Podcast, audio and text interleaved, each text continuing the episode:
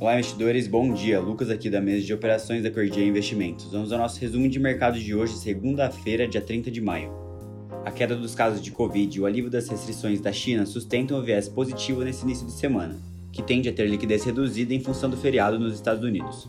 Em Xangai, as empresas poderão retomar a produção a partir do dia 1 de junho, e em Pequim, alguns shoppings foram reabertos e o transporte público voltou a operar. Falando um pouco de commodities, o petróleo Brent chegou a superar os 120 dólares o barril, com as notícias da China e informações de que a retomada dos planos da União Europeia de proibir as importações de petróleo da Rússia. Com isso, metais e minério de ferro também valorizam hoje.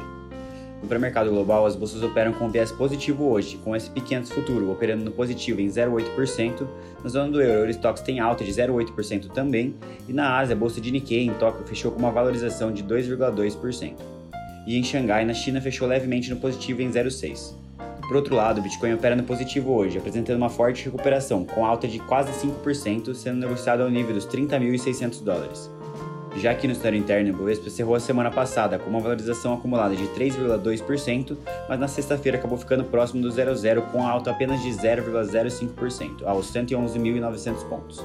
Diante também do recuo de mais de 4% das ações da Petrobras, enquanto o dólar recuou 0,5%, cotado aos R$ 4,73. E no noticiário corporativo indicado à presidência da Petrobras já escolheu os nomes para o novo conselho e a lista deve ser divulgada ainda nesta quarta-feira.